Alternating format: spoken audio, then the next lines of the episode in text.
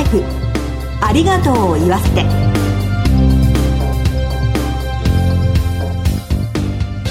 こんにちは。番組パーソナリティの栗林さみです。明日はもう3月です。待ちに待った雪解けの季節。春の息吹を感じながら今日も楽しく進めてまいりたいと思います。どうぞよろしくお願いいたします。前回はタレントの福田萌さんからご主人中田敦彦さんへの感謝のお気持ちや奮闘中の子育てについてお話しいただきました。子育ては大変と言いつつもご主人とも支え合ってそしてお子さんとも日々コミュニケーションを楽しんでいらっしゃる様子が伝わってまいりました。さて今回も引き続き福田萌さんをゲストにお迎えしてご家族との絆について考えてまいります。早速この後ご登場いただきます。どうぞお楽しみに。ハートライフありがとうを言わせて。この番組は安心と信頼のお葬式全総連全日本総裁業協同組合連合会の提供でお送りします。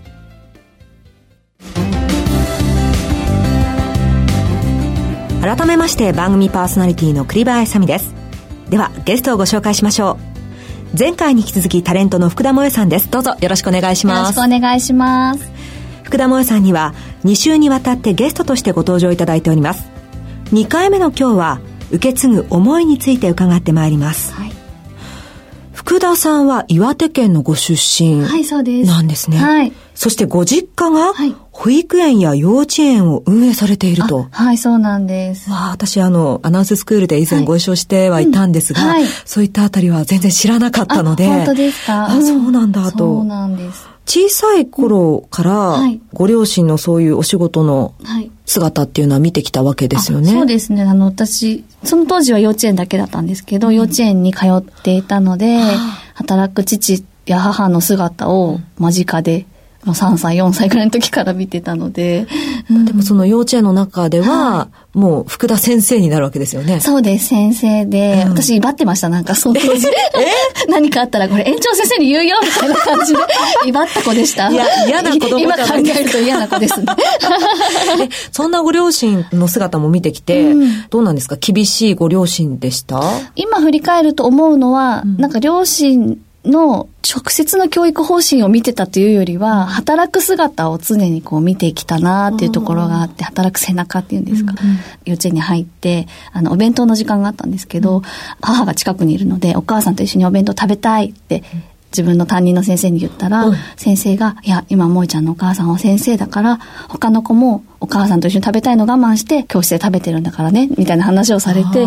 あ違うんだ。私の母は母であり、先生であり、みたいな、なんかこう、違う姿を感じたというか。小さいながらにそういうところを、はい、まあ、感じながら、そうです、ね、ちゃんとしなきゃいけないんだな、っていうことを学んだんですね。ね働く母を近くで見てたのがすごい大きな経験ですね。だから私もこう結婚してもお仕事をもう辞めずに働きながらっていう姿を見せることもなんか子供にとってはいいのかなって思ってて、なんとなくこう母の姿を想像しながら、私も働いていたいなっていうふうに、うん、出産しても考えてましたね。そう思うと、お母様の影響ってすごく大きいですか、大きいですね。で、今もあの保育園を母はやっているので。園長先生そうです、園長先生。すごいですね。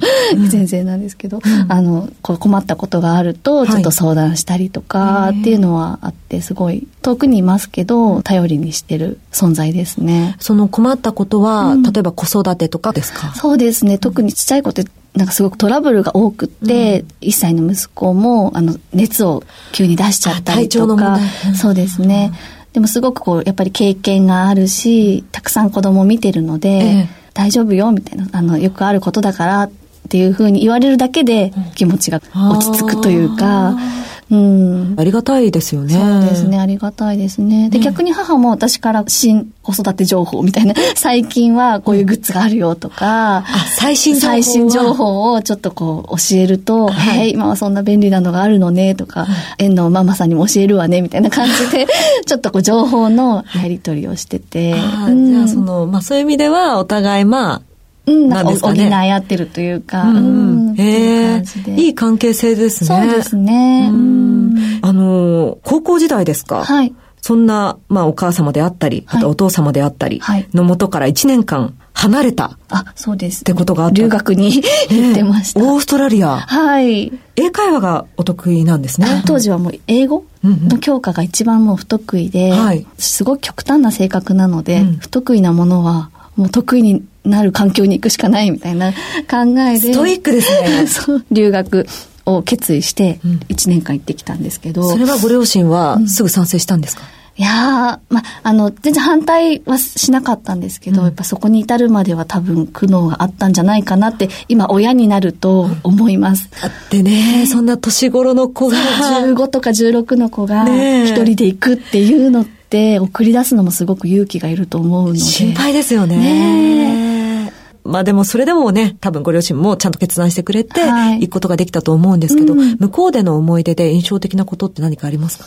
私、インターナショナルスクールに通ってたんですけど、うん、いろんな国からあの生徒さんが来てて、タイ人の子と特に仲良しで。タイ人はい。うん、この子が、なんか日本のアイドルがすごい好きだって。えー、あの、男性グループのアイドルがすごい好きで。タイで流行ってたりするんですかね？タイでも流行ってたみたいなんです。えー、そうなんですか？そそれも知らなかったんですけど、うん、なんか私よりすごい詳しくて、いろいろ、あの、歌を教えてもらったり、えー、ビデオを見せてもらったりして、私までファンになっちゃって、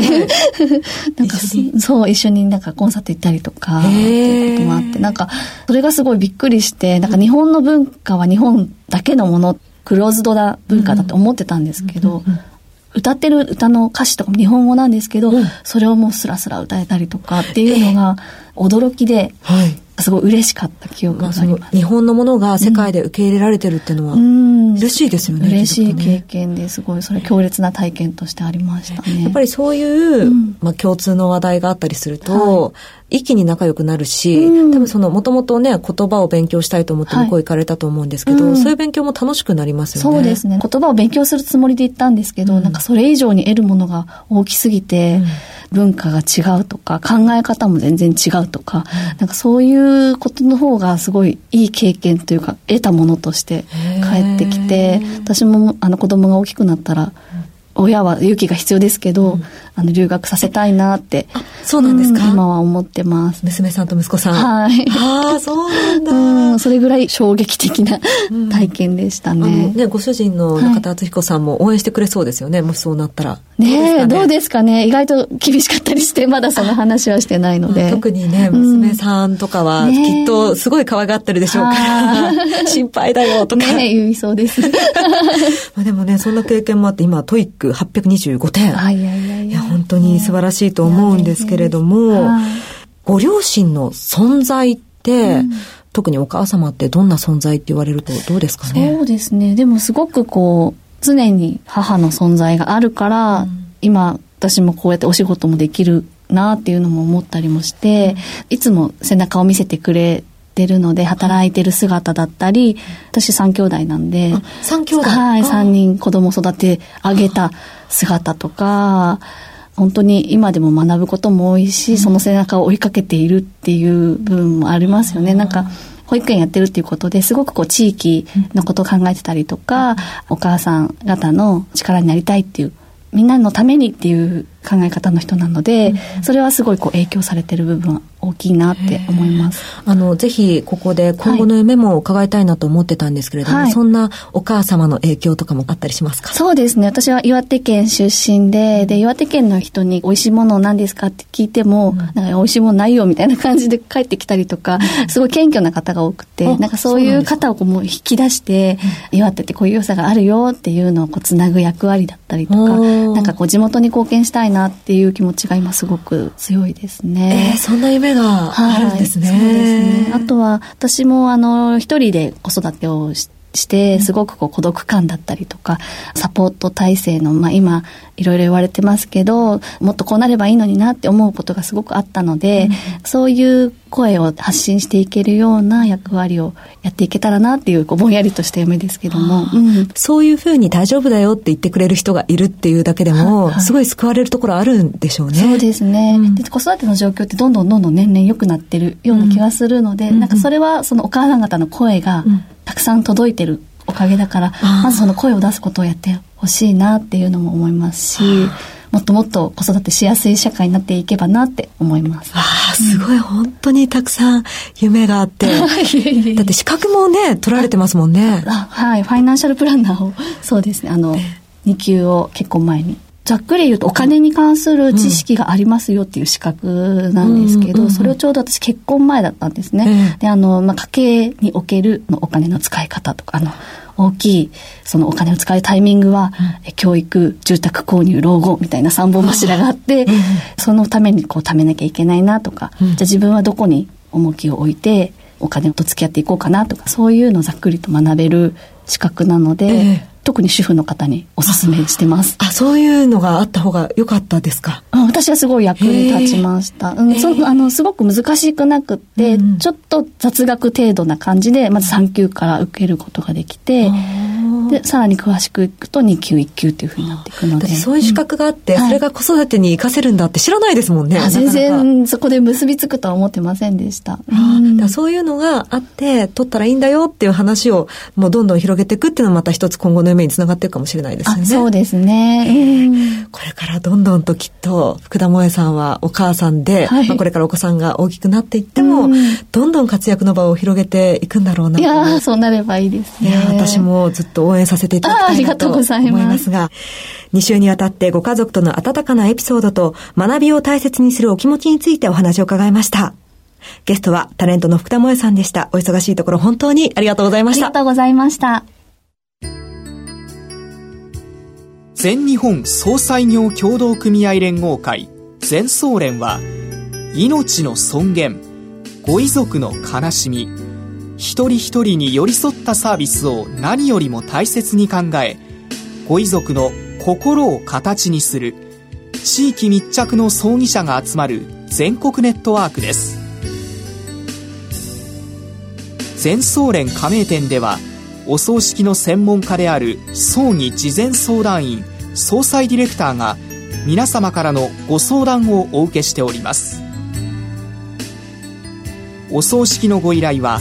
安心と信頼の全総連加盟店まで。詳しくは全総連ホームページをご覧ください。すべては個人ご遺族のために。全総連。全総連。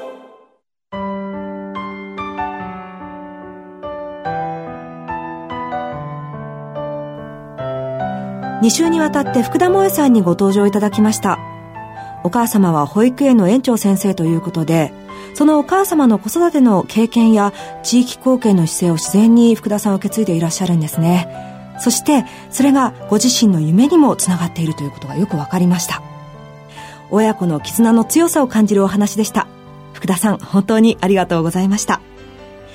次回も素敵なゲストにご登場いただく予定です。